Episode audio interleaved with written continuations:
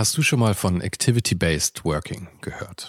In einer sich ständig weiterentwickelnden Arbeitswelt bietet dieses Konzept nämlich eine flexible und auch effiziente Antwort auf die modernen Anforderungen an Arbeitsplatzgestaltung und Zusammenarbeit. Und die Serviceplan Group ermöglicht mit diesem Konzept seinen Mitarbeitenden, ihren Arbeitsplatz nach ihrem eigenen Bedarf und Tätigkeit zu wählen. Klassischer Schreibtisch, abgeschirmter Bereich oder gemütliche Couch. In den Houses of Communication findet jeder den Spot zum Arbeiten, der ihr oder ihm am besten liegt. Von Fokusboxen über Phoneboxen bis hin zu Meetingräumen findet so jedes Team die passende Umgebung, um produktiv und kreativ zu arbeiten. Dieses Konzept, das sicherlich wegweisend ist, wurde bereits erfolgreich in den Houses of Communication in München, Hamburg und Berlin eingeführt und wird auch schon an weiteren Standorten umgesetzt. Und wer würde nicht gerne auf so eine flexible Art arbeiten? Also schau mal auf der Karriereseite von Serviceplan vorbei. Den Link dazu findest du direkt hier in den Show Notes dieser Folge. Und vielleicht kannst auch du dann bald schon in den Genuss von Activity-Based Working kommen.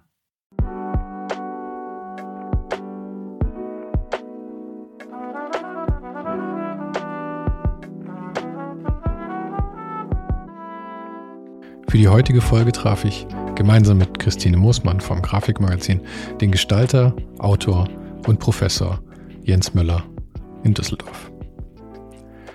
Wired Magazine nannte ihn in einem Artikel vor ein paar Jahren den Design-Detektiv und ich fand das so catchy, dass ich das hier gleich mal übernehmen möchte.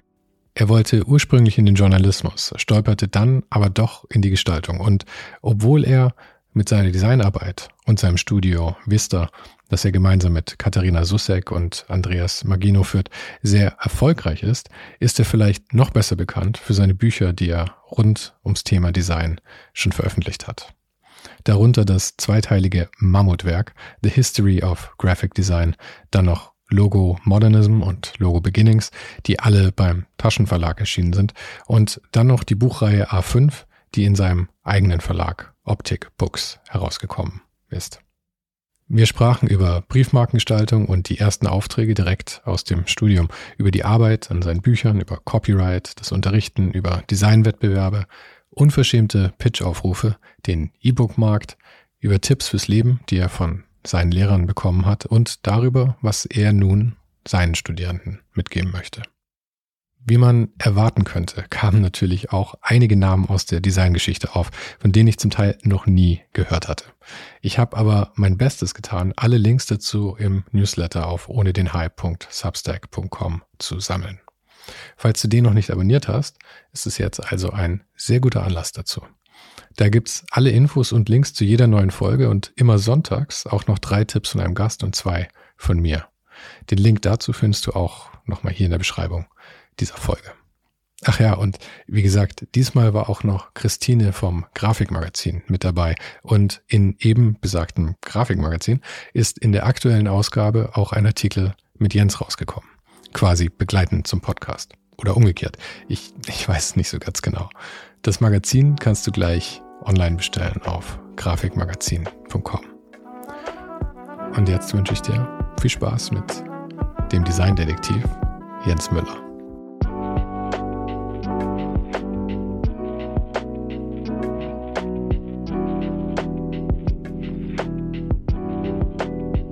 Ich würde eigentlich gern gleich mal starten mit einer äh, Problematik, die dich und mich wahrscheinlich hauptsächlich betrifft. Wirst du häufig Sven genannt? Wurde ich als Kind total häufig. Ich weiß auch nicht, da war es immer so Sven, Jens, mhm. konnte keiner auseinanderhalten, aber seit, bin ja schon lange kein Kind mehr, äh, ich würde mal sagen, in den letzten 30 Jahre wurde ich nicht mehr äh, Sven genannt. Ich werde ständig noch Jens genannt. Okay. Und ich würde gerne mal wissen, wo diese Querverschaltung ist. Es muss eine Rechts-Links-Schwäche bei den Leuten sein. Also habe ich mir das als Kind immer erklärt, ja. weil ich es auch als Kind super seltsam fand, dass alle äh, irgendwie unsicher waren oder mich auch Sven genannt haben. Aber äh, tatsächlich passiert mir das gar nicht mehr. Vor allem die beiden Namen haben ja auch nichts miteinander gemein, außer vier Buchstaben eigentlich. Ja. Das ist schon irgendwie ein bisschen, bisschen, bisschen absurd. Aber das ist euch beiden passiert? Ja, es ist, da kannst, du kannst jeden fragen, der Sven oder Jens heißt, es wird ihm in seinem Leben passiert sein. Wie seltsam. Mhm. Ja. Das höre ich jetzt zum ersten Mal. Mhm. Ja, ja, aber es ist, ich glaube, es ist eine, es ist eine Problematik, von der ich denke, dass psychologisch untersuchen. Ja, es ist eine Problematik, die nicht genügend Aufmerksamkeit hat in den Medien, glaube ich. Das uh, sollten wir vielleicht etwas fördern. Die Sven-Jens-Verschiebung. Ja. Mhm. Oder Sven Jens äh, Schwäche, wie Schwäche, du sagen genau. würdest. Ja. Genau. ähm, also Wired, du hattest mal einen Artikel in Wired vor ein paar Jahren. Und Ja. äh, es wurde, glaube ich, häufig zitiert, dass sie zu dir, dass sie gesagt haben, Jens Müller ist something of a logo detective. Was ich sehr schön fand eigentlich. Ja, fand ich auch eine tolle Bezeichnung Gell? von den Kollegen. Ja. Und du hast ja tatsächlich irgendwie geschafft, so deinen, ähm, also neben deiner Arbeit als, als Grafikdesigner selber, ähm, dein, dein, deine Passion da irgendwie auch zum Beruf zu machen. Und du hast ja Unmengen an Bücher rausgebracht. Mittlerweile darf man Unmengen sagen. Ja, es, äh, es können so 20 oder so sein. Ich glaube, das geht durch als Unmengen. zählen, ja. Ja. ja. Ähm, also, aber du bist also Gestalter einerseits, ähm, Autor von diesen Büchern oder Forscher, wie man, wie man es auch nennen möchte. ja. Ähm, Verlagsleiter. Co-Herausgeber mit, mit meiner Kollegin Katharina, genau. Mhm. Und Professor. Genau, das ist äh, seit äh, Herbst 2021 äh, mein, mein Hauptjob, ja. Okay, das ist, ach, das ist der, würdest du sogar sagen, dein Hauptjob. Das ist der Professor. Hauptjob, genau, ja. Das ist äh, schon eine, eine große Veränderung. Das äh, ja ist eigentlich äh, bleibt nur noch so ein kleiner Rest, wobei man eben sagen muss, dass natürlich die Designforschung jetzt so in die Hochschularbeit reingeht. Also das äh, verbindet sich dort Lehre und Forschung. Aber das heißt, deine Arbeit hier im Studio ist eigentlich ein bisschen im Hintergrund. Auf jeden Fall, genau. Also da sind, äh, ihr habt ja eben kennengelernt, äh, das, das Team, äh, das ist so, ja, bei den, bei den Designprojekten äh, jetzt in charge und äh, genau. Und wie ist denn deine, deine, deine Liebe zum Grafikdesign? Ist die schon jung, entwachsen, erwachsen oder wie, wie hat es angefangen bei dir? Also lustigerweise hat es so angefangen, dass ich eigentlich gedacht habe, ah, Journalismus ist äh, äh, interessant und äh, es gibt ja dann immer diese klassischen Schulpraktika. Ähm, da war ich irgendwie so 14 oder 15 in der Realschule. Ich habe so, jetzt müsst ihr zwei Wochen Praktikum machen und dann bin ich halt zu der Lokalzeitung, also ein Anzeigenblatt äh, gelaufen, habe gesagt, kann ich bei euch ein Praktikum machen und bin dann in diesen zwei Wochen irgendwie doch in der Grafikabteilung äh, hängen geblieben. Das waren irgendwie zwei Brüder. Der eine hatte eine Druckerei, der andere eine Werbeagentur ähm, und die haben dieses ja, Anzeigenblatt rausgegeben und ähm, in diesen zwei Wochen bin ich da irgendwie hängen geblieben. Die haben gesagt, ja, du kannst es ja schon so ein bisschen, willst nicht nach der Schule irgendwie dann so äh, zweimal die Woche kommen. Und habe ich da so gejobbt und ähm, habe dann tatsächlich da eine, eine, diese klassische Mediengestalter-Ausbildung äh, gemacht. Und ja, so, so war eigentlich der, der Weg über den Journalismus ein großes Wort für so, so ein äh, Lokalblatt, aber eigentlich wollte ich eher was mit mit ähm, ja, Presse, äh, Magazine, Zeitungen machen und dann habe ich festgestellt, ah nee, ich hab auch früher schon Schülerzeitung gemacht, aber eigentlich war das eher so die Gestaltung und gar nicht so äh, nur äh, Themen und Text. Und ähm, dann habe ich eben ja äh, diesen klassischen Weg äh, gemacht, äh, noch ein Fachabi hinterher dann studiert und ähm, ja, bin dann irgendwie auch wieder von der Gestaltung doch auch zu den Themen und zur ja, Autorschaft gekommen. Das heißt, du warst auf der Realschule davor. Genau, genau. Also Realschule, Ausbildung, ähm, dann gab es noch die Bundeswehr damals, äh, auch lustigerweise. Warst du auch bei der Bundeswehr? Ich oder war auch bei der Bundeswehr, weil es die Möglichkeit gab, auch wieder äh, im Bereich Gestaltung äh, zu arbeiten. Also, äh, Wirklich? bei der, Bei der Bundeswehr, genau, am Aha. MEC Was gearbeitet. hast du da gemacht? Ähm, das, es gibt eine äh, Einheit, die heißt operative Information. Eine Einheit. Eine Einheit, Ah, ich genau. lieb's, dass es schon so, so militärisch auch benannt ist. Dann. Und die machen dort ja Handzettel, Magazine, Zeitschriften und ähm, ja, da, da habe ich äh, damals noch, ja, waren es neun Monate, ähm, ja, mein, mein Wehrdienst geleistet. Ähm, damals, äh, ich hätte äh, verweigert oder gesagt, nimm mich bitte nicht so, aber sie wollten mich und ähm, dann habe ich das gemacht und äh, danach dann eben Fachabitur. Und Das war ja auch alles gar nicht mehr so lang, weil wir sind derselbe Jahrgang, 82. Ja. Du hast die 40 gerade erst geknackt, oder? Im ja, Oktober. Ganz, ganz frisch. ja. Na, herzlichen Glückwunsch. ja. Jetzt schon im Januar hinter mich gebracht. Ich habe schon, ich hab schon verarbeiten Ja. können.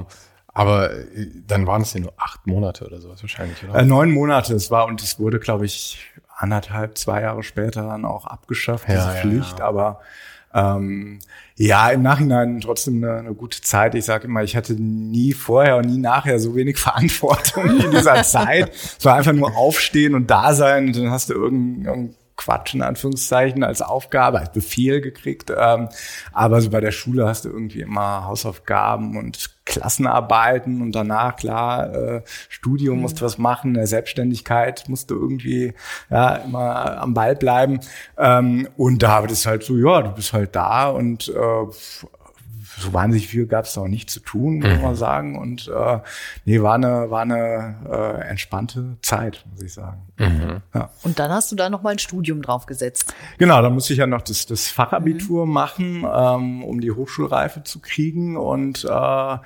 genau, dann bin ich in Düsseldorf äh, gelandet mit dem klassischen Kommunikationsdesign-Studium. Ja. Ja, und im, im Studium ist es ja dann auch schon gleich äh, erfolgreich geworden mit, äh, ihr habt äh, einen Wettbewerb gewonnen für Briefmarken. Genau, genau. Also äh, sehr war, spannend. Ich finde es auch ja. ganz interessant, wenn man so so mal guckt, was ja. du schon alles gemacht ja. hast. Da gibt's ja nur weniges, äh, was noch nicht dabei war. Briefmarken ist ja auch so eine ganz spezielle ja. Geschichte. Ja, das war, das war ein äh, Glücksfall, kann man sagen, dass damals immer Hochschulklassen eingeladen worden sind zu diesen hm. geschlossenen Briefmarkenwettbewerben.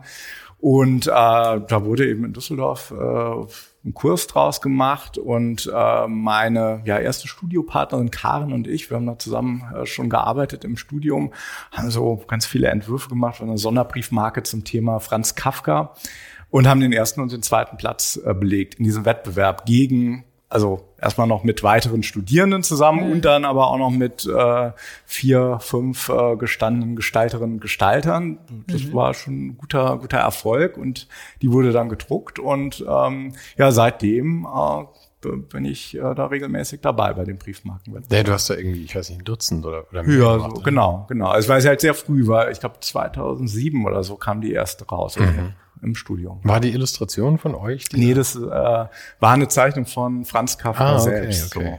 So. Und die lustige Geschichte dazu ist also eine ganz äh, einfache schwarz-weiße Marke, so Univer-Typografie und dann diese äh, äh, schwarze Zeichnung von Kafka.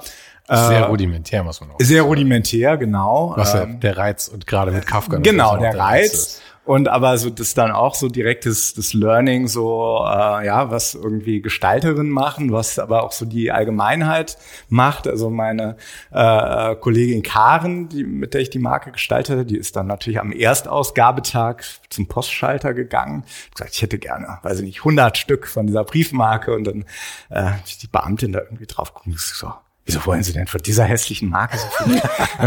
die habe ich gestaltet. Weil ich so, ja, gestaltet also, Und das ist halt so, ah, oh, sorry, ja, ich mag eher sowas mit Blumen und also ne, das war schon von so, ja, okay, es gibt halt diese Design-Bubble und es gibt halt auch die ja. Was, was für ein Investment war das? Das war eine 55 Cent Marke oder wie viel war das damals? Ah, weißt du ich glaube ja, ja. Okay. Porto war noch günstiger. Okay. Ja. Ja, aber ich meine mal 100, das ist ja dann auch das. Ja, ja klar, kauft man, das war ja auch da nicht absehbar, dass man noch eine zweite, dritte, vierte Aha. macht. So sagt, hey, einmal im Leben macht man jetzt eine Briefmarke, die wird natürlich jetzt irgendwie gekauft und äh, ja.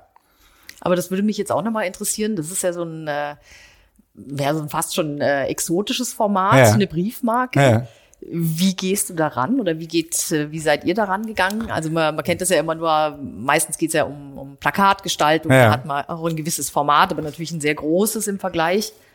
Worauf kommt es bei Briefmarken an? Bei der Briefmarke, ja. Ähm, es kommt natürlich äh, schon sehr auf die Größe an. Also das ist was, was man heute nach so vielen Marken und Entwürfen irgendwie drauf hat, dass man so weiß, wie die Typogröße sein soll. Am Anfang muss man da natürlich ganz viel ausdrücken, oh, zu groß, zu klein.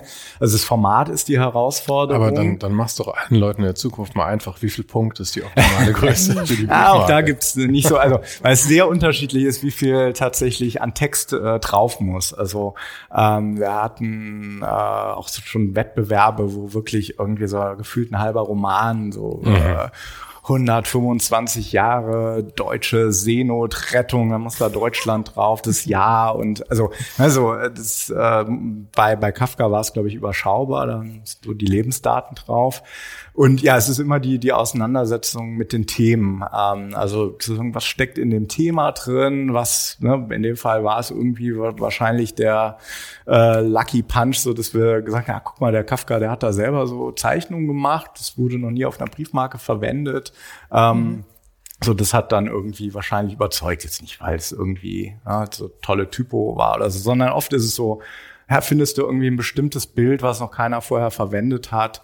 Muss man auch sagen, dass es ja lang, schon eine lange Briefmarkengeschichte gibt. Das heißt, gibt schon vielleicht so, Kafka gab es auch schon eine andere Sonderbriefmarke, da wurde, glaube ich, seine Unterschrift dann mhm. äh, verwendet. So, also man muss mal gucken, was gab schon, was wurde noch nicht gemacht und was steckt so in dem Thema drin, was vielleicht nicht so auf den ersten Blick ähm, ja, äh, das, mhm. das, das der erste Gedanke ist. Ist man da frei oder hat man da sehr viele Vorgaben? Es ist ja doch irgendwie ein offizielles Dokument. Ja, ähm, es gibt äh, die berühmte Vorgabe, keine lebenden Personen dürfen abgebildet werden. Äh, das ist bei einigen Themen äh, irrelevant, bei anderen es schränkt einen das schon irgendwie so ein bisschen ein. Also wir haben zum Beispiel mal einen Wettbewerb gehabt, äh, Vielfalt in Deutschland. Ähm, na, wie zeigt man Vielfalt ohne jetzt Menschen und nur Hände oder so? Und ähm, da war dann die Lösung, dass wir so ein Klingelschild gezeigt haben und da ganz viele äh, internationale ah, okay. Namen, die mhm. man auch lesen konnte auf der Marke. Also die ganze Marke ist so ein Klingelschild mhm. und da steht dann, weiß ich nicht, Müller und äh, Yiltrim und so weiter. Also so unterschiedliche internationale Namen. Ja. Und das war ja noch während deines Studiums. Das ging da los, genau. Ähm, von 2004 bis Diplom war 2009. Dann habe ich nochmal einen Master zwei Jahre hinterher gemacht, also von ja, 2004 bis 2011. Und war das ein Sprungbrett, diese Briefmarke? Hat dir das äh, tatsächlich was gebracht dann? Oder ist das, war das mehr so ein One-Off? Für den um, Moment. Also abgesehen natürlich, dass die anderen Briefmarken daraus dann entstanden sind. Ja, also es war, war für auf jeden Fall, ähm, wir haben uns ja direkt nach dem äh, Studium selbstständig gemacht. Das war schon so äh, ein wichtiger Kunde, weil das dann in so, du wirst zwei oder damals dreimal im Jahr eingeladen äh, zum Wettbewerb. Und das äh, äh, wurde gut bezahlt. Das ist einer mhm. der wenigen Wettbewerbe, wo man auch schon für die Teilnahme bezahlt wird. Also kein unbezahlter Pitch. Und wenn man dann gewinnt, ist auch ganz gut. Und ähm, das war schon äh, wichtig. Darüber sind jetzt aber keine anderen äh, Aufträge entstanden. Es ist eher so ein Ding, wo man sagt so, ah, äh, wenn du irgendwie Leuten beschreibst, was du machst, äh, die überhaupt keine Ahnung haben von Kommunikationsdesign, ist die Briefmarke immer ein guter so Icebreaker, ne? weil da kannst du immer irgendwie mhm. drüber reden. Kennt und jeder. Äh, genau, äh, interessiert auch tatsächlich viele, wenn du jetzt sagst, ja, ich mache so Bücher oder Magazin oder Corporate Design, ähm, das, das musst du halt erstmal ja, ja. ganz lange ausholen, was das überhaupt ist. Aber ihr habt euch sofort aus dem Studium selbstständig gemacht. Genau, genau. Das äh, war das, was war die Überlegung dahinter? Ähm, Oder gab es eine Überlegung dahinter? Gab es eine Überlegung? Ja, wir haben es gab so einen Pitch für äh, das Deutsche Filmmuseum, den wir gewonnen haben, das Erscheinungsbild. Ähm, und das war so ein, so ein äh, Auftrag, der gesagt hat, ja, da sind da irgendwie alle Grundkosten drin. So, und dann kommt noch die Briefmarkenwettbewerb und dann probieren wir es mal. Mhm. Das war irgendwie so der Ausgangspunkt. Ähm, und dann eben diese Geschichte, dass äh, 2004 dann irgendwie so der Master, warte, nee, Quatsch, 2004 habe ich angefangen, 2009 so äh, es anfing, dass diese Bachelor-Master-Geschichte eingeführt wurde und dann haben so die Profs gesagt, ach ja, komm, wir brauchen Leute für den ersten Masterstudiengang, jetzt mach mal schnell hier ne, Diplom und dann macht er noch mhm. einfach den, den Master hinterher. So, Von so Versuchskaninchen. Äh, genau, war auch, also war schön, weil es gab noch äh, äh, jetzt nicht so ganz äh, klare Struktur und wir konnten im Grunde so ein bisschen äh, ja auch berufsbegleitend dann im Grunde das machen. Ja. Aber das ist ja auch nur eine Frage, wie lernt man dann tatsächlich den Job? Und ich, ich meine, ich, nachdem du selber Professor bist, will ich das jetzt nicht runtermachen. Aber viele Leute, die aus dem Kommunikationsdesign kommen, von denen ich gehört habe. Ich selber habe gar nicht studiert. Ähm, sagen Sie kommen etwas äh, weltfremd vielleicht da teilweise raus und wissen gar nicht so, ja. wie die Arbeit tatsächlich passieren soll. Ja, es ist, es ist schwer natürlich, ähm, das im Studium alles abzubilden, mhm. was so ein Job und vor allem eine Selbstständigkeit umfasst. Ich glaube, da ist auch, also im, im Bachelorstudium, das ist so kurz, also da jetzt auch noch BWL mhm. und wie man Projekte kalkuliert und so. Alles, äh, also wäre schön, wir versuchen das auch so ein bisschen, aber ähm, dafür ist es dann leider auch ein bisschen kurz. Was uns damals wahnsinnig äh, geholfen hat, war ein Projekt Filmkunst Grafik, äh, hieß es. Ähm, ja, das, das haben wir so gestartet, als wir hier in, in Düsseldorf im Filmmuseum ähm, so ganz tolle Filmplakate aus den 60ern gefunden haben. So, ja, da müsste man so eine Ausstellung machen mal, vielleicht auch ein Buch. Ähm, es gab so eine kleine ähm, Epoche von Filmkunstplakaten. Es waren zwei Filmverleiher, Atlas und Neue Filmkunst die so mit den besten Grafikdesignerinnen und Grafikdesignern zusammengearbeitet haben, so über Zeitraum von 20 Jahren und wirklich so Arthouse-Plakate gemacht haben, mhm. wo die äh, ähm, Leute wirklich völlig frei äh, Plakate machen konnten. So sind so irgendwie 500 äh, Plakate entstanden in der Zeit und der Teil liegt eben hier in Düsseldorf und ähm, da sind wir irgendwie bei einer Recherche darauf aufmerksam geworden, haben dann daraus so ein Projekt gemacht, hatten dann das Glück, dass das Filmmuseum auch gesagt hat, ja, wir haben ja dann so einen Slot frei für eine Ausstellung, ähm, da macht doch da eine Ausstellung und, und wir haben da immer so 15.000 Euro Budget, was wenig ist für eine Ausstellung, äh, dann aber äh, für uns als, als Studis natürlich viel. Und dann haben wir so ein kleines Team zusammengestellt, also nicht nur Karen und ich, sondern insgesamt, glaube ich, so 10, 11 Leute und haben dann auch dank der äh, Unterstützung unserer Profs, die gesagt haben, ja cool, macht es. Äh, wir besorgen euch dann sozusagen in Anführungszeichen alle Scheine als Äquivalent. Also musst dich jetzt nicht in ILU-Kurs setzen, sondern machst halt einfach dein Projekt. Und das haben wir äh, gemacht und da haben wir eigentlich den, den Job gelernt. Also haben wir dann irgendwie ein 400 Seiten Buch gemacht und ähm, einen kleinen Dokumentarfilm, also ganz viele Interviews äh, geführt. Und ähm, ja, das, das war eigentlich so, man sagt, ja, okay, das, das ist so sehr nah an dem, an dem Arbeitsalltag. Mhm. War das auch so der Moment, wo, wo du so ein bisschen deine, deine Liebe auch für historische Stoffe entdeckt hast? Weil das ist ja auch so in deiner Biografie so ein, so ein ganz, ganz äh, zentraler, auffälliger Bestandteil, dass du dich eben sehr mit historischen Stoffen ja. beschäftigst.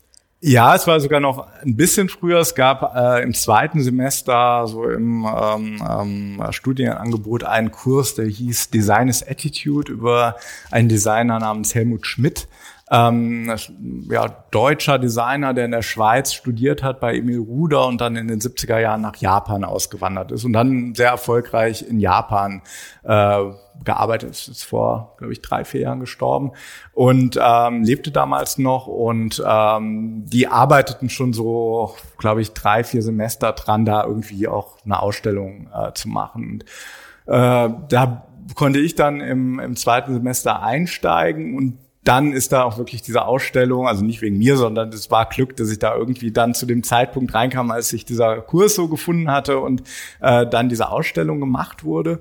Und äh, das war eigentlich so das erste Mal, dass, ah, es gibt ja Designgeschichte. Und tatsächlich war dieses Filmkunst-Grafikprojekt so ein bisschen so als Lückenfüller gedacht. Es gab nämlich eine Ausstellung in Seoul, Südkorea und eine in äh, Basel. Und dazwischen lag irgendwie so ein halbes Jahr, wo wir aber irgendwie weiter an dem Projekt arbeiten mussten, aber so ja, es hat irgendwie, wir hätten keine normalen Kurse wählen können und dann entstand irgendwie diese Filmkunst-Grafik-Idee, die dann doch ein bisschen größer wurde. Ähm, aber eigentlich war, war dieses Helmut Schmidt-Projekt, äh, was die Professoren Viktor Meise und Philipp Teufel so initiiert hatten. Das war so das erste ähm, dann auch darüber irgendwie so diese ganzen äh, ja großen Namen der der Schweizer Grafik auch teilweise persönlich mhm. kennengelernt habe. Irgendwie Rosmarie Tissi oder Wolfgang Weingart und und diese ganzen Leute die wir dann da auch besucht und getroffen haben. Und ja so kommt eins eins zum anderen. Ja. ist ja auch immer schön bei diesen ähm, wie du sagst diese großen Namen aus der Zeit. Ähm, da ist es ja also ich habe das Problem mit dem Podcast jetzt teilweise dass äh, die Leute entweder versterben oder sie nie werden langsam.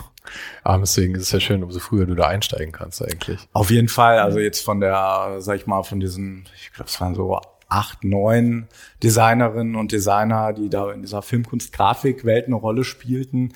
Da gibt's jetzt, glaube ich, noch einen von, der hm. lebt, der, der Günther Kieser, der irgendwie, glaube ich, so weiß nicht, paar 90 ist. Äh, aber die anderen, die wir getroffen haben, die waren dann irgendwie so weiß nicht, Dorothea Fischer-Nospisch oder Isolde Baumgart, die waren dann irgendwie alle so um die 80 und mhm. sind so in den letzten Jahren leider alle dann verstorben. Und ähm, klar, kommen ja immer neue alte nach so, aber das war natürlich ganz besonders spannend, weil. Aber es ist halt auch eine Epoche. Es ist eine Epoche, da, da steckt natürlich auch das ist dann das, was mich auch heute eigentlich auch so immer am meisten interessiert, auch sehr viel Zeitgeschichte äh, drin. Also die haben dann erzählt, wie sie irgendwie ja nach dem Krieg 45 so ganz zerstörte Hochschulen kamen und da angefangen haben zu studieren und also ähm, oder jetzt bei äh, dem dem Buch über Westberlin ähm, äh, da auch eine Grafikerin getroffen, Sigrid von Baumgarten, hat mhm. auch ähm, äh, in äh, ein Grafikmagazin und ähm,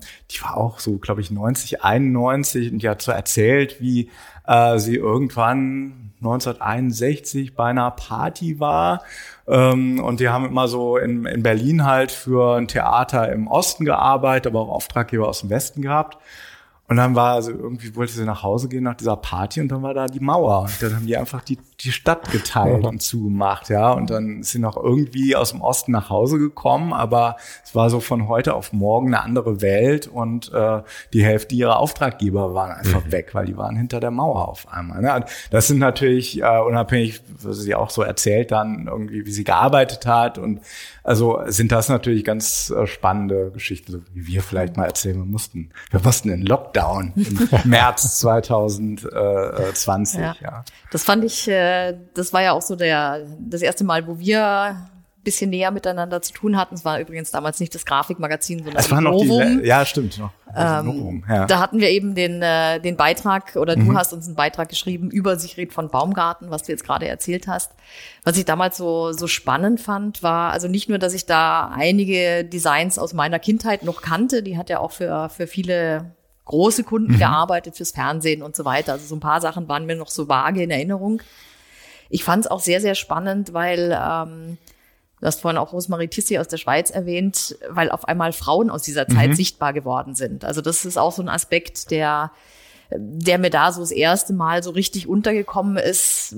Jetzt in der Zwischenzeit geht man mit dem Thema anders um. Jetzt sind Frauen auch sichtbarer geworden, aber noch vor, weiß nicht, 10, 15, 20 Jahren sah das immer so mhm. aus, als gäbe sie es nicht. Ja. Und sie gab es aber natürlich doch. Und das äh, fand ich auch so, so spannend, auch gerade eben an dieser Personenserie von Baumgarten oder auch die Rosemarie Tissi, genau. die, glaube ich, auch im Interview mal erzählt hat, ähm, dass äh, wenn Kunden angerufen haben, dass äh, sie immer den Chef sprechen wollten.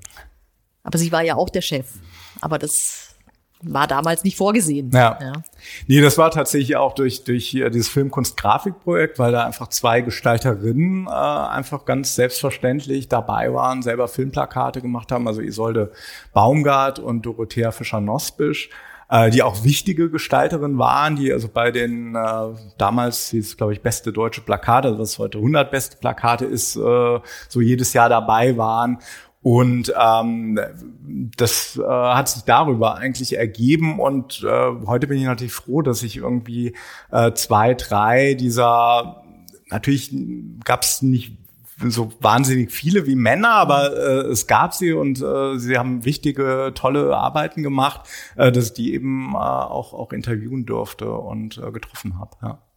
Und gerade mit der mit der Isolde Baumgart, also ähm, gab es auch äh, nach dem Projekt immer äh, äh, ja tolle Gespräche. Und das war halt auch toll, also auch oder auch mit mit Günther Kieser so viel eigentlich gelernt, was der war ja auch noch mal irgendwie eigentlich 30, 40 Jahre älter als jetzt die Profs an der Hochschule, ne? so wirklich so die Weisheiten fürs Leben. Also schafft ihr nicht direkt nach dem äh, Studium so ein Auto an, dann arbeitest du am Ende nur für für den den Konsum und also ja, so schon schon äh, war eine gute Schule auch diese mhm. diese alten Damen und Herren äh, zu treffen. Ne? Hast du es dir zu Herzen genommen? Wann kam das erste Auto?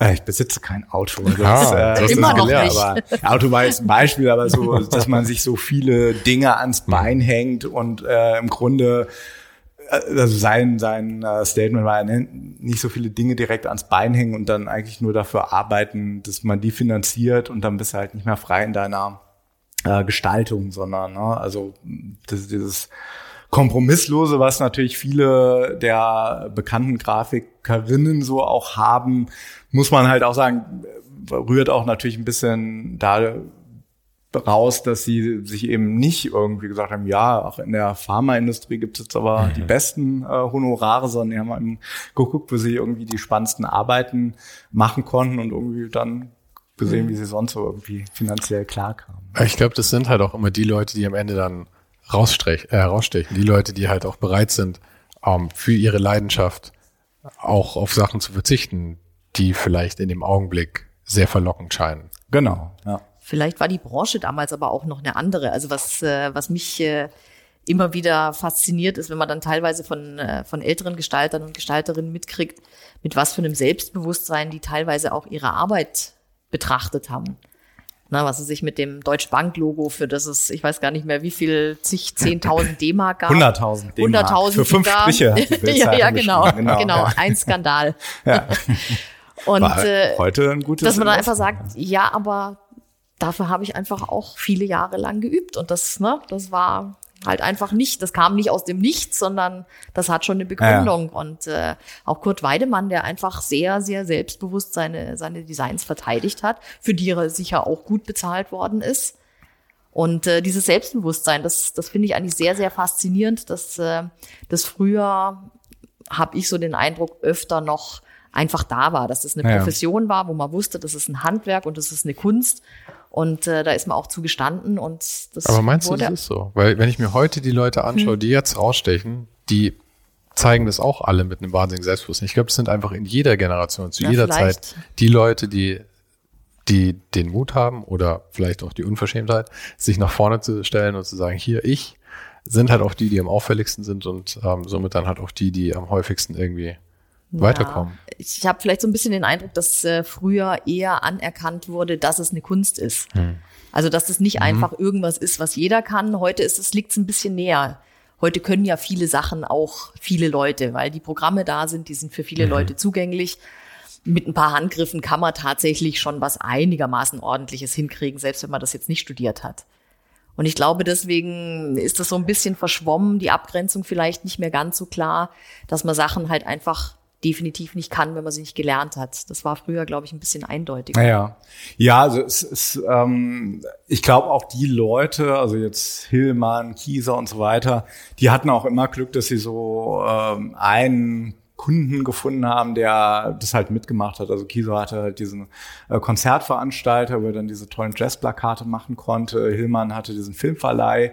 Ähm, und äh, das gehört dazu. Und das ist ja heute auch so ein bisschen äh, so, dass ähm, ja, du eigentlich immer auch das, den, den, Gegenpart brauchst, der, der mitmacht. Aber es stimmt natürlich, dass äh, viele da schon sehr selbstbewusst aufgetreten sind. Letztens einen auch ja, über 80-jährigen Kollegen, äh, der fürs ZDF viel gemacht hat. Und äh, der gesagt hat, er war im Urlaub und dann haben die irgendwie zwei Fotos getauscht in einer Broschüre, die er gestaltet hat. Und danach wollte er den, hat er gesagt, jetzt kündige ich. ja, also wo man sehr sagt, so heute, okay. ähm, also ne, das ist jetzt äh, äh, das Gegenteil von Kompromissbereitschaft. Vielleicht ist es auch gar nicht so doof, äh, so eine Haltung zu haben und äh, nicht zu sagen, ja, ich bin ja auch Dienstleister und die zahlen ja äh, das Ganze. Und also wahrscheinlich so ein, so ein gutes Mittelmaß, was vielleicht aber auch so eine Rolle spielte, einfach, dass es zu dieser Zeit, 60er, 70er Jahre, nicht so eine Masse an äh, Gestalterinnen und Gestaltern äh, gab. Also ich glaube, das ist so ein bisschen so vielleicht das Gener Generationsproblem bei uns so, äh, dass einfach wahnsinnig viel ausgebildet wurde und es ja, jetzt ändert sich vielleicht gerade ein bisschen, das ist auch ähm, dieser Fachkräftemangel auch so in der Kreativwelt ein bisschen ankommt, aber so als ich studiert habe, ich so, ja, du musst froh sein, wenn du einen Job kriegst und ne, machen irgendwie unbezahlte Praktika und so ganz normal. Also dass da einfach sehr, sehr viele Leute auf sehr wenige Jobs äh, oder ja auch, auch Jobs jetzt nicht nur im Sinne von Agenturjobs, sondern auch Aufträge, also sehr wenige Aufträge einfach äh, gucken. Und das bringt dich natürlich in eine schlechte Position. Ja, also das, ähm, auch wenn man so hört, was irgendwie Kollegen manchmal so aus äh, Berlin erzählen, wo es einfach sehr, sehr viele ähm, auch super äh, Gestalterinnen und Gestalter gibt und einfach ja doch auch nicht so viel mehr Museen als in München oder Düsseldorf so. Und das bringt dich natürlich in eine schlechtere Position, äh, wenn ähm, ja, die Auftraggeber wissen, so, ja, rufe ich halt, gibt es noch drei andere, die machen es vielleicht sogar noch günstiger. Ja, aber wir sprechen jetzt natürlich hier eigentlich nur über die Gewinner dieses Spiels am Ende. Genau, das ist ja auch so ein bisschen gemein, dass äh, und das versuche ich auch in letzter Zeit ein bisschen, also mehr so das Alltagsdesign reinzubringen und eben ein bisschen raus aus der Designbubble, weil das natürlich verlockend zu gucken, so ja, 100 beste Plakate 1967, wer waren da dabei? Das muss ja dann irgendwie so die Designgeschichte sein. Aber äh, es gab natürlich damals auch schon Gestalterinnen und Gestalter, die bei Firmen gearbeitet haben, die irgendwie so Alltagsgrafik gemacht haben ähm, und zum Teil eben gar nicht mal so schlecht und mhm. äh, zum Teil auch sehr interessant. Aber das interessiert mich in letzter Zeit auch ähm, vermehrt, eben so diese Lücken zu finden. Das ist ja auch eine Frage der Bandbreite letzten Endes. Genau. Ich meine, wie viel kannst du aufnehmen? Und ich meine, du hast jetzt halt, ähm, sagen wir mal, 15 Jahre damit verbracht, dich mit ähm, allem von, wann ging dein erstes Buch los? 1890? äh, genau, das ist äh, History of Graphic Design. Ja. Ist so 1890, 1890 genau. das heißt, du hast ja. 15 Jahre damit verbracht, dich von 1890 bis auf heute durchzuarbeiten. Mhm. Und nachdem du das jetzt ausreichend für dich irgendwie abbehandelt hast, äh, abgehandelt hast zu einem gewissen Grad, hast du jetzt halt Bandbreite, dir diese Sachen anzuschauen. Genau, also vielleicht war auch, genau, du, du sprichst auf dieses Buch The History of Graphic Design an, was für, für, für Taschen äh, realisieren Ein, Eins deiner Mammut, eins deiner Mammutwerke. Ja, ja. Zweimal 480 Seiten, die weltweite Designgeschichte 1890 bis heute. Und dann natürlich, äh, so, ja, als Fazit kann man natürlich sagen, ja, es gibt einfach so wahnsinnig viel. Und jetzt zu sagen, so, na, wer sind jetzt die fünf bedeutendsten Designbüros oder so. Das war schon irgendwie auch 1970 Quatsch. So, das waren vielleicht die, die am lautesten geschrien haben oder diese sehr große Projekte dann gemacht haben. Aber es gab auch damals schon eine wahnsinnige Bandbreite, äh, sowohl in Deutschland als eben auch weltweit. Und das macht einen dann vielleicht so ein bisschen entspannter, auch so mit, ja, wie setzt sich überhaupt dieser Kanon der Designgeschichte zusammen? Also aber wie hast du das jetzt tatsächlich ausgewählt? Also eben, ja. wie du sagst, das war ja eine, eine unglaubliche Bandbreite, genau. wahnsinnig viel Material. Wie hast du überhaupt entschieden, was da reinkommt ja. und wie hast du das dann umgesetzt? Also stell mir das als sehr großen Berg vor. Ja, ja das war natürlich, also der, das, das Konzept ist im Grunde mit dem Team bei Taschen äh, entstanden, weil sich der Verleger hat gesagt, macht mal ein Buch über Designgeschichte. Aber bist du eigentlich äh, an Taschen herangetreten oder Taschen an dich? Ähm, also ich bin an Taschen rangetreten mit dem Buch Logo Modernism. Das mhm. ähm, war mein erstes Projekt war so PDF geschickt und ähm, fertiges PDF letzten Endes druckt nee, nee, nee, noch, nee, nee, ähm, Buch Buchkonzept. Also okay. es gab nur eine Sammlung, kein Buch. Ähm, so das ist so die Sammlung. Da könnte man so ein Buch draus machen. Und dann ja haben wir uns getroffen und glaube ich, noch drei Jahre gedauert, das Buch gemacht. Dass ich damals nicht wusste, dass die äh, im Monat tausend solcher PDFs kriegen bei Taschen. oh. äh, aber das habe ich Na, dann muss es ja überzeugend genau, gewesen sein. Genau, habe ich dann erst später äh, erfahren, dass das äh, doch, äh, ja. Aber es ist ja manchmal gut, wenn man sowas nicht wenn man, weiß. Genau, also hat, hat mich nicht abgeschreckt, sondern mhm. gesagt, ja, wenn man so ein Buch macht, dann irgendwie bei Taschen und das hat dann auch geklappt, hat ja wunderbar gepasst und das, das ähm, Nachfolgeprojekt wurde dann im Grunde von Taschen vorgeschlagen. Die haben gesagt so, äh, wie könnte ein Design-Geschichtsbuch aussehen? Und gesagt, ja, könnte das aussehen, die, die es bisher gibt, die behandeln die Designgeschichte im Grunde so ein bisschen wie die Kunstgeschichte, gucken so nach Epochen und sagen so, das ist irgendwie klar Art Deco und das ist dann irgendwie Modernismus und Postmodernismus und Neomodernismus und so. Aber dann haben wir gesagt, ja, also muss man jetzt nicht noch eins machen, was könnte man sonst machen? Und gesagt, so eigentlich ist so die Zeit ja schon prägend, also auch eigentlich wichtiger als die Herkunft. Das ist gar nicht so wichtig, ob das jetzt in Deutschland oder in Argentinien oder so entstanden ist. Das ist eigentlich entscheidender, dass es, ob das 1961 oder 1971 äh, entstanden ist, die Arbeit. Und so kam dann irgendwie mit dem Team eben bei Taschen die Idee, lass so eine Chronologie machen, ähm, so für, für jedes Jahr im Grunde eine Doppelseite. Mhm. Und dann, ja, zurück zu deiner Frage, wie kommt man auf die Arbeiten, die, die auf dieser Doppelseite sind?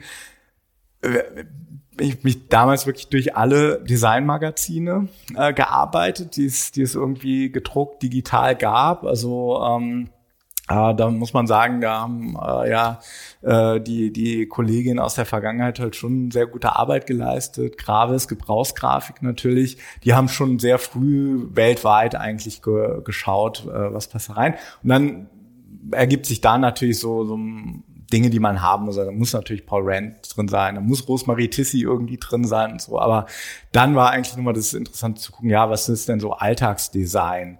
Äh, und da sind in den letzten Jahren zum Glück so viele Bücher auch erschienen, irgendwie in Brasilien oder in Japan, die halt nicht nur so sich anhand dieser tollen Plakate und wichtigen Designbücher entlanghangen, sondern was waren so das wichtige Logo, was, wie sah die Fernsehstation aus? Und das war irgendwie ganz wichtig, da dieses Alltagsdesign reinzukriegen. Dann im, haben wir immer so auch geguckt, so Filmgeschichte, ne? zum Beispiel, ich glaube 79 der weiße Hai, also ganz bekanntes äh, Motiv. Halt kein Teil der Grafikdesign-Geschichte bisher, aber für uns halt schon äh, so ein super prägendes mhm. ikonografisches Motiv.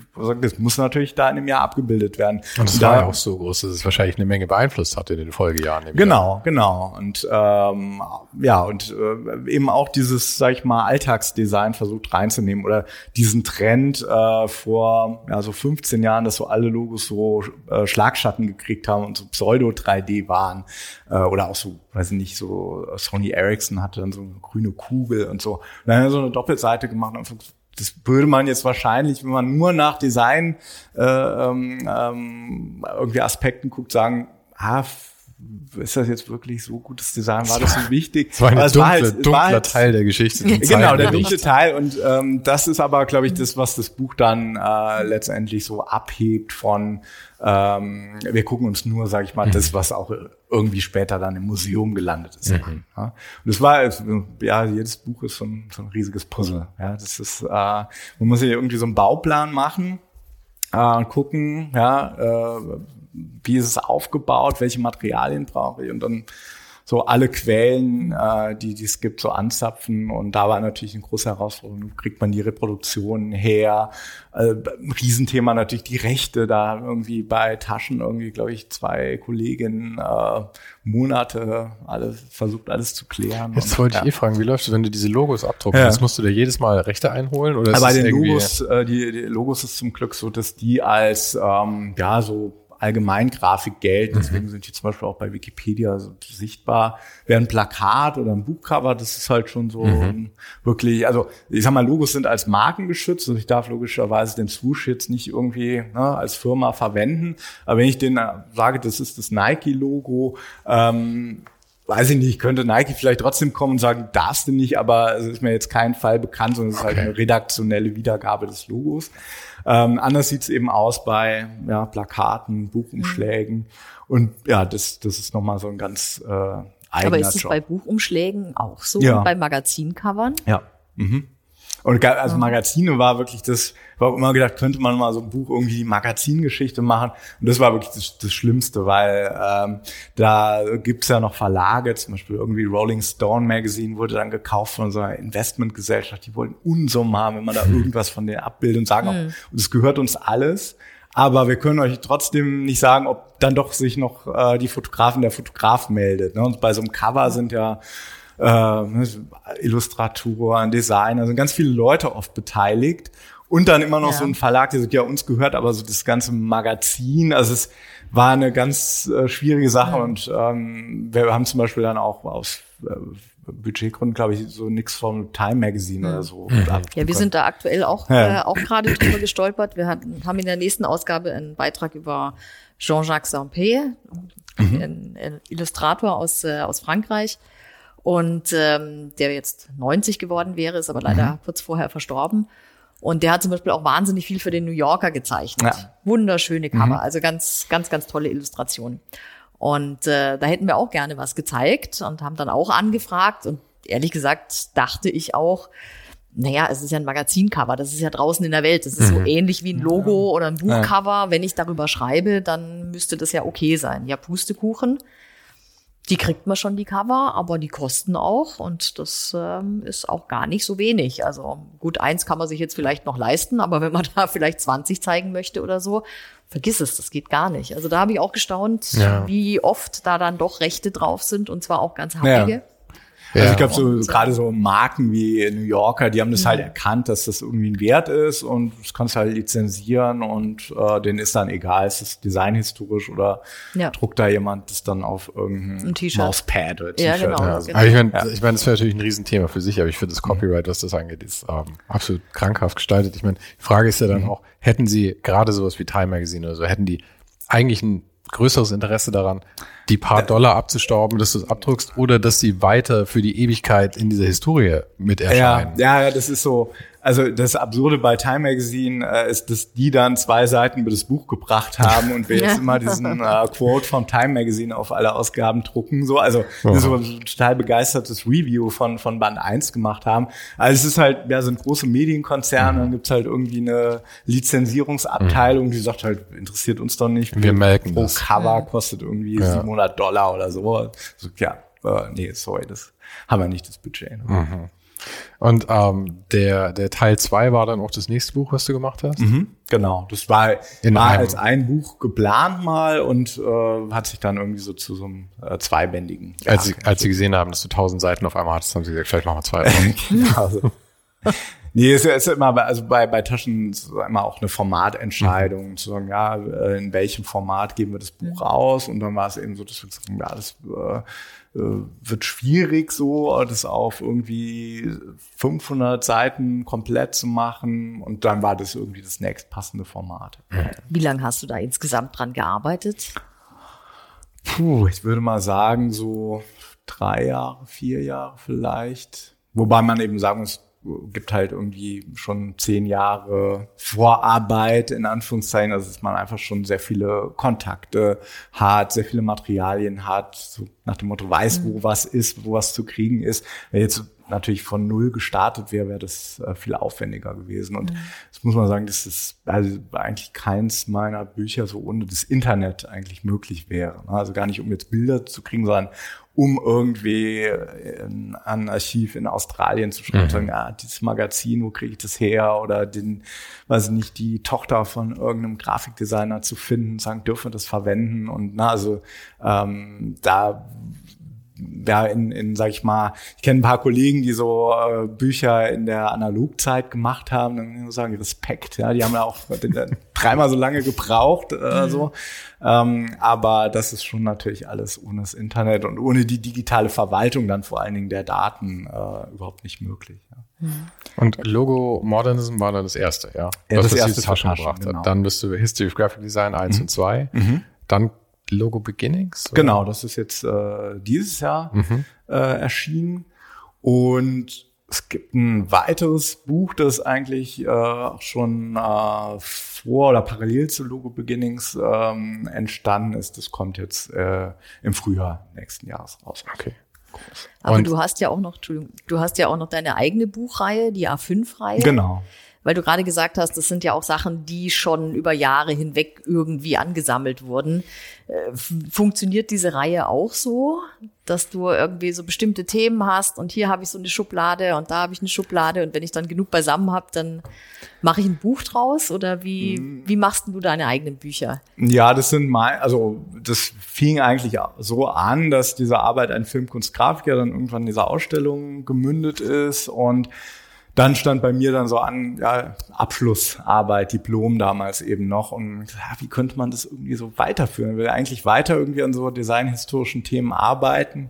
Und dann kam so die Idee, so eine kleine Buchreihe. Und wir hatten eben dieses äh, 400 Seiten Buch gemacht. Das war auch nur möglich mit irgendwie Förderung und Museum. Ein zweites Museum ist dann noch eingestiegen, hat die Ausstellung übernommen. Und, ähm, dann gesagt, ja, also so ein 400 Seiten Buch kann man halt wirklich äh, nur so alle paar Jahre machen und braucht man viel Geld für. Also ist halt so diese Idee der A5-Reihe entstanden. Ne? Kleines Format, damals waren es irgendwie 128 Seiten. Ähm, und die Themen kamen eigentlich so aus dieser Recherche zu äh, Filmkunstgrafik, also über den Hans Hillmann, der so die wichtigste Figur bei den Filmplakaten war. Der hat so viel anderes gemacht, über den gibt es keine Monographie in Deutschland. Das ist der erste Band. Dann hat der wiederum eine ganz tolle Schallplattenreihe, äh, eine äh, Platte aus dieser Reihe gemacht, diese Twen, äh, Philips Twen-Reihe. Ähm, das war dann Band zwei. Dann ähm, und so ist vieles. Hillmann hat einmal bei der Kieler Woche äh, gewonnen mit seinem berühmten mhm. 64er Plakat. So ist der Band dann über die Kieler Woche später entstanden. Und so ist vieles einfach ähm, ja aus so einzelnen Funden oder von einem Thema zum anderen entstanden. Und ähm, ja, jetzt der aktuelle Band, ähm, gibt ja jetzt dieses große Ottel-Eicher-Jahr und ganz viel auch bei euch im Heft über München 72. Und das Nachfolgeprojekt bei Eicher von München 72 war das Erscheinungsbild des ZDF mhm. äh, 1973. Und das ist fast komplett in Vergessenheit geraten. Ja, also es war auch äh, über 20 Jahre praktisch äh, am Bildschirm zu sehen. Ich glaube, die Schrift, die er entwickelt hatte, ist erst 2001 dann abgelöst worden. Ich gesagt, ja, das ist so ein äh, tolles, spannendes Projekt. Äh, dann müsste man irgendwann mal ein Buch draus machen das haben wir jetzt so äh, als Anlass genommen. Äh, da bin ich dann gesagt, mit einem Kurs mit Studierenden äh, gerade dabei, dass wir so einmal die ZDF-Geschichte von 63 über das Otto-Eiche-Erscheinungsbild bis heute eben erzählen. Und ja, das sind immer äh, manchmal Ideen, manchmal kommt man von einem zum anderen. Wie, wie bist du denn dann tatsächlich an die Hochschule gekommen? Ich meine, wenn man, wenn man sich deine Geschichte so anhört, ähm, hätte es ja gar nicht anders kommen können, als dass du irgendwann Professor wirst auch. Ja, weiß ich nicht. Also das, das, das sieht man so vielleicht von außen. Das war mir jetzt gar nicht so klar. Also ähm, ich hatte die, die Möglichkeit, also wurde gefragt dann nach dem Masterabschluss, ob ich nicht auch Lust hätte, eben zu unterrichten. Und die A5-Reihe war dann eine gute Basis zu sagen, eine neue Bände der Reihe kann man eigentlich super mit Studierenden äh, erarbeiten. Ich glaube, äh, der Lufthansa, der Kieler Wochebahn, die sind schon praktisch in, in Seminaren entstanden. Du musst mir ganz kurz sagen, wie viele Ausgaben habt ihr rausgebracht bisher? Äh, wir sind jetzt bei Band 10. Mhm. Band 11 ist in Arbeit, genau.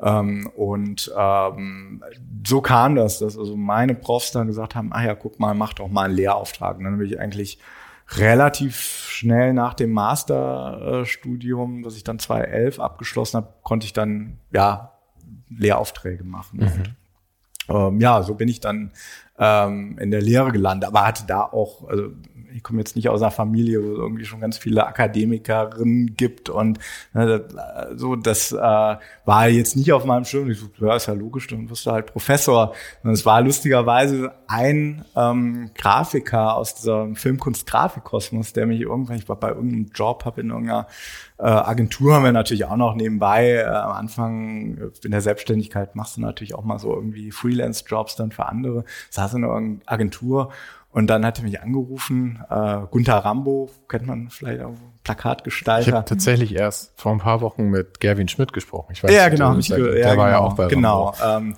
und der war, der hat wiederum als Student äh, bei Hans Hillmann, also deswegen alles miteinander mhm. verwoben in der Designwelt, hat äh, mehrere Filmplakate gemacht für diesen äh, Atlas Filmverleih. Und äh, der war praktisch so der Jüngste mit damals, glaube ich, so 70 oder so, der bei uns mhm. in diesem Projekt dabei war.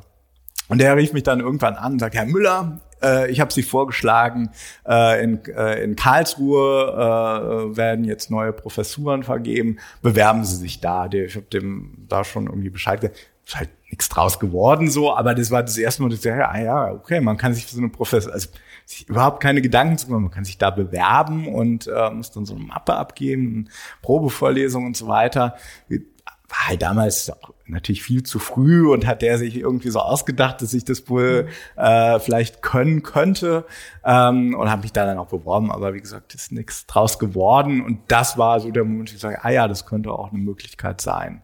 Und ähm, ja, jetzt bin ich äh, eigentlich 2017 in, in Dortmund gelandet mit einer erst einer Vertretungsprofessur und dann jetzt seit 2021 so fest. Ja. Das sind ja auch schon fünf Jahre dann. Genau, es gab mal eine kleine Pause zwischen Aha. Vertretung und dieser festen Berufung so, aber genau, also jetzt auch nicht so ganz so frisch. Und wie, wie gefällt's dir denn? Zu unterrichten? Ja, super. Also ich, Oder welche ja, Aspekte sind, sind das, was Ja, es ist halt nochmal was ganz anderes als natürlich die, die reine Forschungsarbeit, also die Arbeit im Studio. Ähm, aber nee, mir hat es von, von Anfang an wahnsinnigen Spaß gemacht, halt in, ähm, äh, ja, mit äh, kleinen Teams zu arbeiten und ähm, an Projekten zu arbeiten. Also ich versuche auch immer bei den Kursen, ähm, ja, jetzt nicht so, wir machen jetzt mal irgendwie drei Plakate. Ich bin ja jetzt auch äh, für, den Bereich Corporate Design berufen. Also geht's ja eh immer so um Erscheinungsbilder und CD-Projekte, aber dass man immer irgendwie auch Projekte realisiert. Und wenn ich das richtig verstanden habe mit diesen Berufungen, ist, man wird für irgendwas berufen und dann macht man halt, was man macht. Nee, es ist schon so, also es gibt da verschiedene Professuren für verschiedene Schwerpunkte, also Typo, Illustration. Bei Illustration hätte ich keine Chance gehabt. ich würde mal sagen, Typo, ähm, ja, kann man vielleicht irgendwie so sein Portfolio. Bei mir hätte es halt, also ich mache halt Corporate Design, die Forschung äh, ist auch, also auch diese Filmplakat ist eigentlich auch ein Corporate-Projekt, mhm. das Lufthansa Kieler Woche-Projekt, ist alles äh, eigentlich Forschung über, über Erscheinungsbilder. Ähm, und das hat sehr gut gepasst. Hätte wahrscheinlich auch für Editorial Design, weil ich eben doch auch äh, sehr viele Bücher äh, gemacht habe, hätte wahrscheinlich auch gepasst. Aber das muss natürlich schon schon äh, immer passen und macht ja auch keinen Sinn, dass du eine Professur antrittst oder dich dafür bewirbst. Du sagst, ja, nur, nur, nur um zu unterrichten, sondern äh, das, das ähm, ja, muss ja zu deiner Arbeit passen. Aber ich, ich muss ganz ehrlich sagen, ja. von allen Leuten, mit denen ich bisher gesprochen habe, die eine Professur haben, bist du da am zielstrebigsten, würde ich sagen. Alle anderen scheinen eher so, wir schauen, was sich dann so ergibt ja. und was gefragt wird.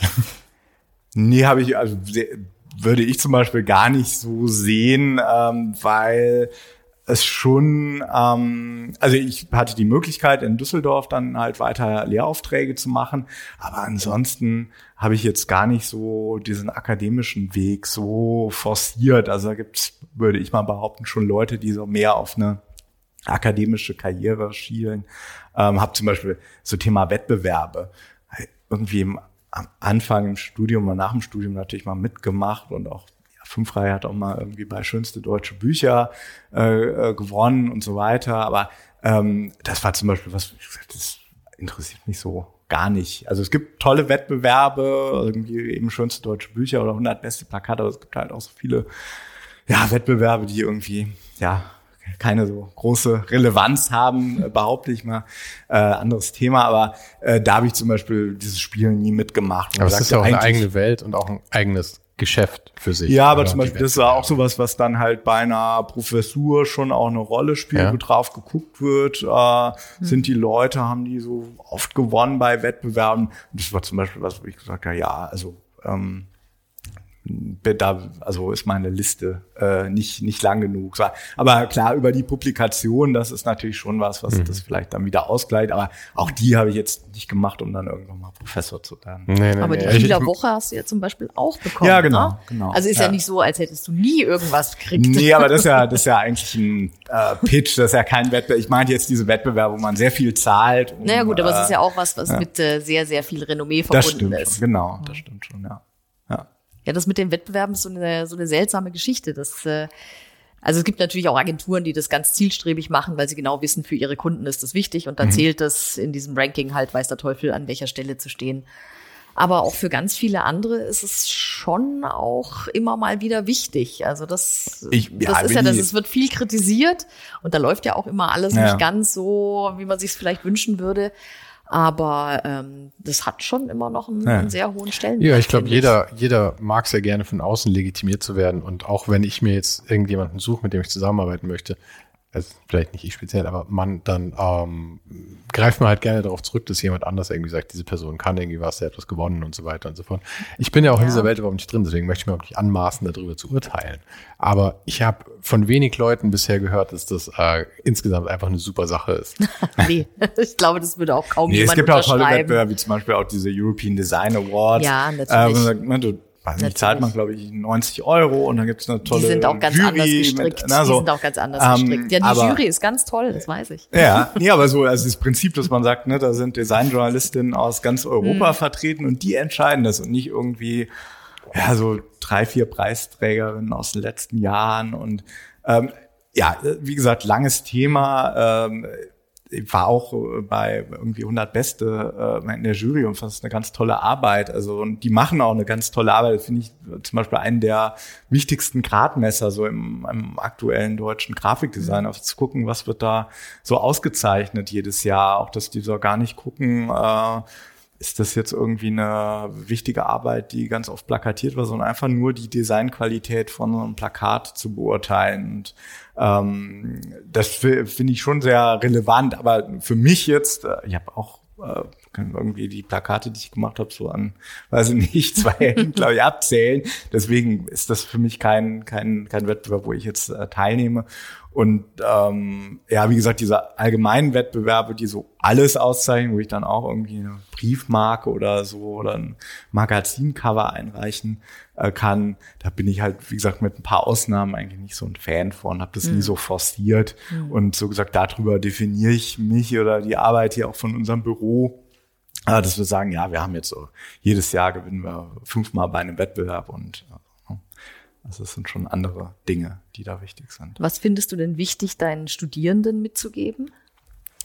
Also ganz viel so aus der Praxis, wie eigentlich ähm, Projekte ablaufen, wie äh, wer die Zusammenarbeit mit Auftraggeberinnen, Auftraggebern abläuft, wie Designbüros so konstruiert sind, was überhaupt Möglichkeiten sind, wo man später irgendwie landen kann, ähm, was so natürlich jetzt dann sehr spezifisch auf Corporate Design, was so Möglichkeiten sind, was ein radikales Corporate Design ist, was irgendwie ein konservatives Corporate, also möglichst viel irgendwie äh, ähm, mitgeben aus der echten Welt, weil die Leute ja werden tendenziell oder wurden jetzt äh, auch durch verkürztes Abi und so tendenziell ja immer jünger, ähm, haben dann oft eben keine Ausbildung oder ganz viele Praktika schon hinter sich, sondern kommen so irgendwie von vom Gymnasium. Und da ist erstmal, glaube ich, so, so ganz viele Türen öffnen wichtig. Und das war auch in, in meinem Studium irgendwie so ganz entscheidend, gar nicht so vielleicht die Kurse, die man oder das, was man dann im Kurs gemacht hat, war dann mal besser, mal schlechter, aber so, dass die, die Profs, die irgendwie gesagt haben, ja, guck mal, hier ist ein neues Buch, das ist jetzt rausgekommen, guckt euch das mal an, ganz toll. Oder hier habe ich ein Plakat gefunden, ist das nicht äh, ist das nicht äh, super. Also so, einfach so diese ähm, ich sag mal, Tür in die Designwelt äh, den Leuten zu öffnen, äh, mit allem Positiven, aber auch dem Negativen. Also gerade im Kurs zum Beispiel so über Kulturdesign, äh, wo man natürlich auch mal so hinterfragen und sagen, uns guck mal hier, da gibt's irgendwie so ein Museum in, sagt die Stadt jetzt nicht, in der Nähe von Düsseldorf. ähm, die haben da irgendwie neues Erscheinungsbild ausgeschrieben. Die haben 20 Büros da eingeladen und antanzen lassen und äh, irgendwie für sehr wenig Geld irgendwie Präsentationen machen lassen und dann hat es ein Büro eben gekriegt. So muss man sich für entscheiden, so ne, arbeiten zu wollen. Und ähm, ich glaube, das ist äh, auch das, wo mir von den Studierenden so gespiegelt wird, dass äh, das denen sehr wichtig ist. Und das ist ja auch ein Kampf, der seit, also ich meine, zumindest seit ich angefangen habe zu arbeiten, Anfang der 2000er immer wieder gespielt wird. Und es gibt halt einfach Agenturen, die bei so Pitches mitmachen und es gibt welche, die da nicht mitmachen. Und es sind einfach auch zwei kategorisch unterschiedliche Typen. Genau. Also ist ja, wir machen auch hin und wieder hier mit unserem äh, ähm, Büro eben ähm, bei, bei Wettbewerben, Ausschreibungen mit, aber wir achten natürlich schon sehr genau darauf, dass man, dass das irgendwie nichts ist, wo man so gefühlt über den Tisch gezogen wird. Und leider gibt es da immer noch relativ viele von.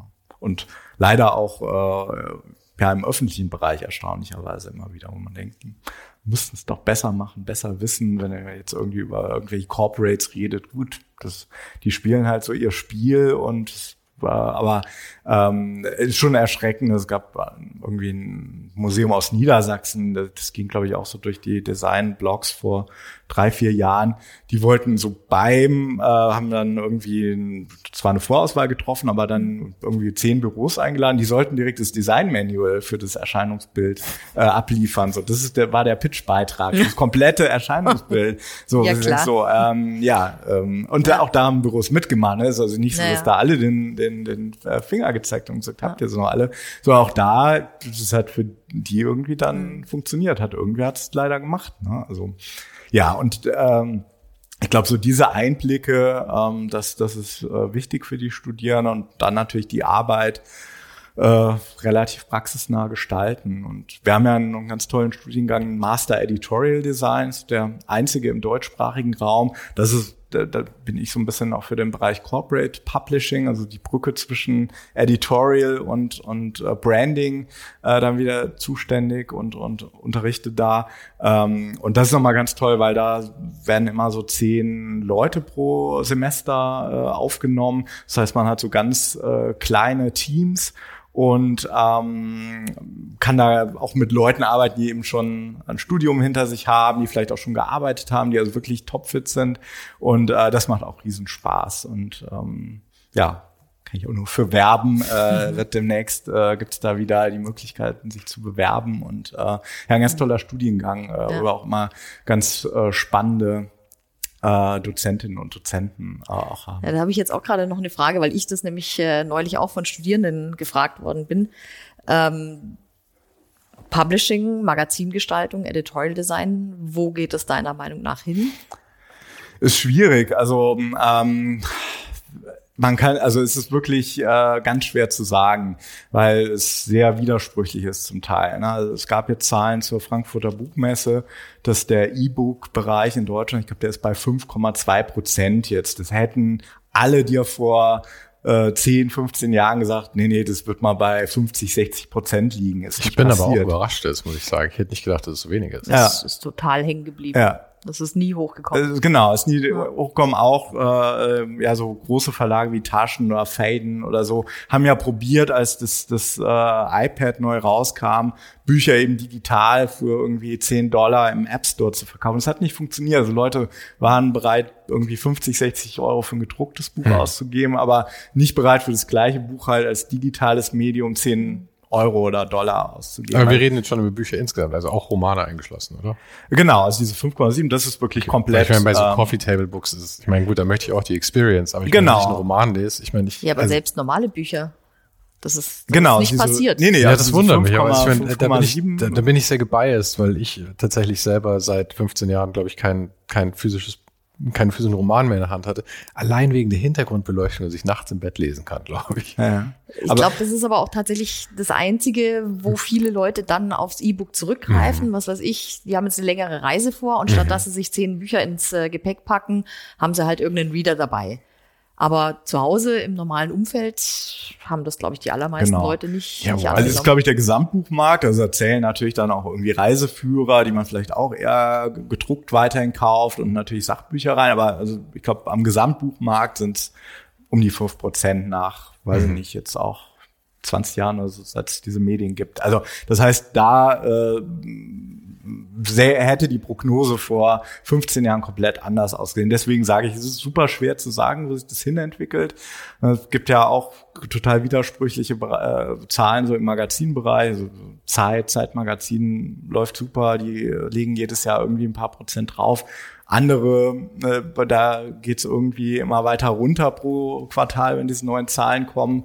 Dann so, äh, Corporate Publishing haben wir zum Beispiel jetzt untersucht, auch im, im äh, Masterstudiengang auch gesagt, äh, ja, nee, da ist das Gedruckte noch total äh, auf dem Vormarsch, weil es ganz schwierig ist für Firmen irgendwie Leute in irgendein Portal zu kriegen, zu sagen, les mal jetzt bitte mhm. hier online unsere Sachen, aber wenn du denen das Magazin halt schickst oder irgendwo in die Hand drückst, dann ähm, ja, funktioniert es noch. Umgekehrt, diese Woche kam irgendwie die Meldung, dass die Bahn ihr DB Mobil einstellt. Ja, also ähm, es gibt immer so, ähm, ja, Entwicklung in die eine Richtung, Entwicklung in die andere Richtung.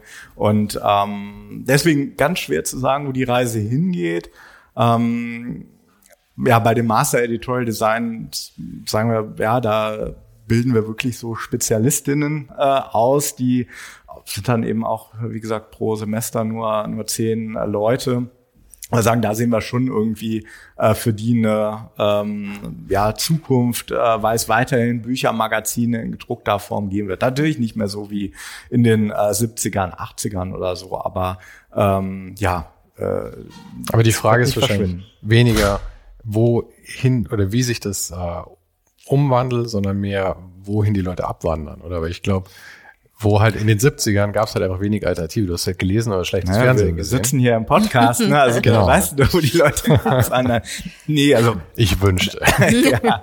Nee, aber also der, das ist ja so, der, der, ich meine, der Kuchen wird nicht größer, die mhm. Stücke werden einfach nur kleiner. Ja. Und ich meine, Netflix oder Podcast, so, es gibt halt einfach wahnsinnig viel mehr Angebote. Ne? Früher muss es halt irgendwie, ja, bist du vielleicht wenn du Filmfan warst, bist du vielleicht jedes Wochenende in die Videothek gegangen und hast dir da irgendwas ausgeliehen, aber ansonsten hast du das irgendwie alle ja, zwei, drei Wochen mal gemacht und äh, jetzt ist, hat ja jeder irgendwie einen Streamingdienst abonniert und guckt ständig irgendwie auch äh, Inhalte äh, in Form von Dokus und so. Und das sind natürlich einfach dann Bücher und Magazine, die weniger gelesen werden, also weil die Zeit einfach äh, nicht da ist. Ne? Das mhm. muss man ganz klar sagen. Aber wie gesagt, das, das ähm, gute Magazin, das hochwertige Buch ähm, äh, sehe ich jetzt nicht, dass das irgendwie in nächster Zeit verschwindet. Und um jetzt nochmal so den, den Bogen da auch so zu meinen Büchern so ein bisschen nochmal zu äh, ähm, bringen. Also das sind alles Bücher, ähm, die so gemacht sind, dass sie nicht durch irgendeine Internetrecherche ersetzt werden können. Ne? Also das ist schon so, das hätte man vor 20 Jahren, hätten die komplett anders ausgesehen. Da hätte man irgendwie so eine History of Graphic Design halt mit, weiß ich nicht, eben nicht mit, wie viele Bilder sind da drin? Ich glaube so 3000 oder so pro Buch, dann hätte man halt gesagt, ja, es reichen doch 70 Bilder, ist doch mhm. billiger und ne, so großformatige Coffee Table Buch und dann hast du da deine wichtigen 70, 100 Plakate. Ähm, und da natürlich, äh, das haben wir alle irgendwie vor Augen, zu sagen, ja, wenn, wenn man ein Buch macht, dann muss das eben so sein, äh, dass ich das nicht mal schnell irgendwie googeln kann und äh, dass das schon ein Mehrwert ist. Und gerade bei den Logobüchern muss ich sagen, das äh, hat irgendwie funktioniert. Also das Nutzen äh, Designerinnen aller Altersgruppen, das ist eigentlich so, das, das äh, finde ich natürlich am tollsten bei ihrer Arbeit. Ne? Also das ist so, mhm. äh, wird halt Teil der Recherche und die gehen sicherlich auch irgendwie auf Pinterest und Instagram und so weiter, aber nehmen dann auch so ein Buch zur Hand. Das ist ja aber auch die Kunst bei deinen Büchern, dass du es schaffst, diese Flut eigentlich an Informationen so aufzubereiten, dass sie greifbar wird. Genau, das ist ja. so der, der Versuch, immer so ein ganz großes Thema äh, zu, zu packen und dann äh, Konzept zu finden, das doch irgendwie konsumierbar zu machen und dann so am Ende zwischen zwei Buchdeckel äh, zu kriegen. Ja. ja, da kommt vielleicht der Journalist vom Anfang wieder raus. das ist ja letzten Endes genau die journalistische ja. Leistung auch, die in solchen Sachen drinsteckt, dass man Sachen einfach äh, recherchiert und analysiert und dass man das dann äh, zusammensucht und auswertet und die Hälfte rausschmeißt und dann noch mal was dazu sucht und so weiter. Also das, das macht ja dann solche Bücher auch, auch wertvoll. Das ist eben das, dass du nicht nur das äh, Gestalterische hast, was natürlich auch hochwertig ist, aber dass äh, da halt einfach jemand sehr, sehr viel Arbeit reingesteckt hat und vorausgewählt hat und vorsortiert hat und recherchiert hat. Und mit der, mit der Gestaltung, das wäre eigentlich noch so meine, meine letzte Frage. Du hast ja schon gesagt, dass sich das da natürlich etwas wegentwickelt hat von jetzt deine. Ich meine, deine Zeit ist natürlich jetzt mehr auf der, auf der Professur und auf, ähm, auf der Forschung und auf den Büchern. Ähm, meinst du, du gehst komplett hier raus und gestaltest nur noch deine eigenen Sachen dann irgendwann oder machst du, möchtest du diese Kundenprojekte auch weiterhin machen? Das ist äh, eine, eine ja, gute Frage, die stellt sich dann immer wieder, wenn es irgendwie zeitlich äh, knapp wird. Ähm, ja, ich bin, bin, bin froh, dass ich hier Teil eben von Vista bin und äh, auch wenn ich jetzt nicht mehr irgendwie fünf Tage die Woche so an den Projekten dran bin, dass ich doch eben noch sehr nah an der, an der Praxis bin und äh, auch ja einen gewissen Gegenpol eben zu der Forschung habe. Also das kann ich mir zumindest im Moment äh, nicht so ganz vorstellen zu sagen, so gar keine Gestaltung mehr oder gar keine Corporate-Projekte äh, zum Beispiel mehr. Ähm, auch wenn ich da jetzt nicht mehr so wie Katharina oder Andreas oder ein Team so äh, äh, wirklich involved bin, aber ähm, ja, das äh, ist natürlich schon nochmal auch ein wichtiger Teil so meiner Arbeit, wenn er auch zeitlich jetzt nicht mehr so viel Raum kriegt. Ja. Ja, ist ja immer die, die Problematik, dass man irgendwann dann eben aufwacht, schweißgebadet, mitten in der Nacht und sich denkt, scheiße, ich muss irgendwas ändern, ich schaffe nicht mehr alles zusammen. Genau, das ähm, ja sollte nicht vorkommen. Wir suchen auch, also da muss man sagen, kriegen das äh, in den meisten Fällen auch tatsächlich ganz gut hin. Also wir haben ja auch kein Riesenteam hier, kennengelernt, ähm, sondern es überschaubar. Man könnte sicherlich jetzt auch sagen, ja komm hier, Akquise und viel mehr Projekte und also wir, na, das ist auch äh, ja, also ist immer natürlich so, wir sind schon gewachsen in den letzten Jahren auch mit Vista so, aber ähm, in, in einem, würde ich mal sagen, gesunden Maß, also dass wir versuchen, auch die Projekte so zu suchen, dass sie zeitlich passen. Das ist das Schöne bei den bei so Buchprojekten, dass die immer doch einen relativ langen äh, Zeithorizont haben, dass du da zwar irgendwann auch eine Deadline hast, aber äh, ne, die, die liegt erstmal in weiter Ferne. Und äh, äh, wenn wir jetzt, glaube ich, nur irgendwie Kampagnen oder nur Brandings äh, machen würden, äh, dann wird es äh, sicherlich äh, nicht so gut oder nicht so entspannt äh, vielleicht gehen. Hätte dann sage ich dir jetzt Danke erstmal. Ich äh, brauche unbedingt noch eins von deinen Düsseldorf-Magazinen. Auf jeden Fall. Damit ich weiß, was ich heute Abend und morgen noch in dieser Stadt hier anstellen darf. Ja, genau, da schauen wir auf jeden Fall äh, genau, gerne rein. Äh, von äh, ja, Vista gestaltet habe ich tatsächlich gar nicht so viel mit zu tun. Das sind Katharina und, und Andreas, wie gesagt, da. Äh, du bist du bist heute der Gast. All, alles Lob gebührt dir heute. Ja, war dein Alleingang. Super, ja. Ihr kriegt, natürlich, ihr kriegt natürlich eins und äh, genau, schon gehört, morgen äh, gibt's die große Düsseldorf-Tour und ich glaube, da ist das Magazin äh, top Vorbereitung. Danke dir. Ich habe zu danken.